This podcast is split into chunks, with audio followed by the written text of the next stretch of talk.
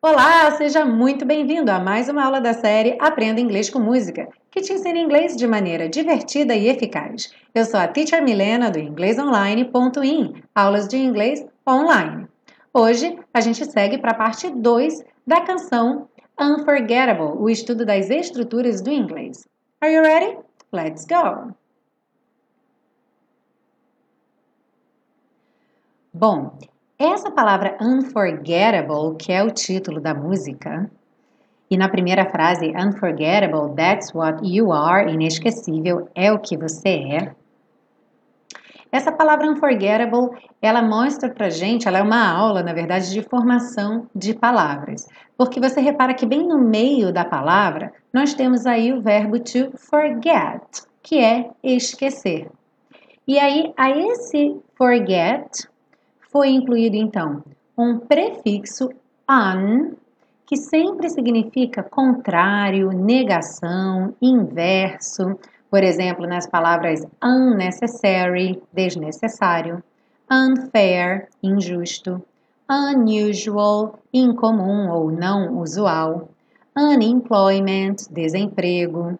Então, repare que esse prefixo un em inglês sempre é uma ideia de contrário, de negação. Nem sempre ele é traduzido igual em português, mas ainda assim todos os prefixos em português também significam contrário e negação. Repare aqui que nós temos o desnecessário, o desemprego, injusto incomum. Também prefixos de negação. Então, embora não seja exatamente o mesmo prefixo, eles têm aí o mesmo papel. E no fim dessa palavra, unforgettable, nós temos então esse sufixo able, que tem variações, pode ser able com i ou em outras palavras able, aliás, desculpa, able com a ou em outras palavras able com i, e eles correspondem no português a avel e evil. Não necessariamente sempre a mesma correspondência, mas sempre um dos dois. Por exemplo, irresistible é irresistível. Available, disponível comfortable, confortável. Edible, comestível. Não confundir com eatable, comível. Esses dois aí bastante interessantes, porque edible significa comestível, que é próprio para consumo humano. Eatable tem mais a ver com o gosto da comida. Se alguém cozinha não muito bem, mas dá para comer, então é comível, é eatable.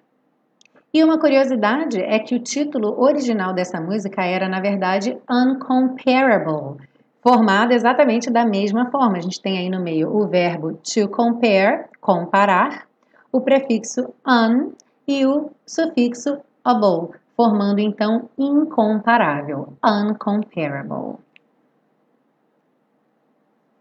Bom, na frase Never before has someone been more, nunca antes alguém foi tanto, nós temos aí uma ordem bastante peculiar das palavras nessa frase.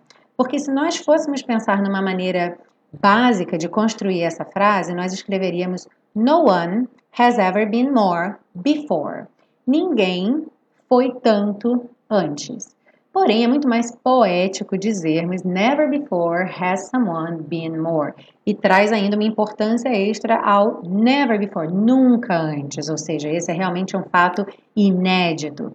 Então, repare que em inglês é bastante respeitada essa ideia de trazer para o começo da frase aquilo que tem mais importância, e aí às vezes há de se fazer algumas adaptações com os outros elementos da frase, e, claro, mais uma vez, a ideia também da poesia. Aqui a ideia não é simplesmente dizer o que tem que ser dito, mas dizer de uma maneira bonita, de uma maneira poética. Então, never before has someone been more.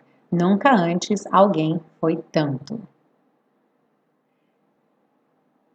Se você gostou dessa aula, não esquece de deixar o seu like, compartilhar com seus amigos, deixa aí um comentário para mim. Será que você consegue no seu comentário incluir uma das palavras que a gente estudou hoje? Com prefixo, com sufixo?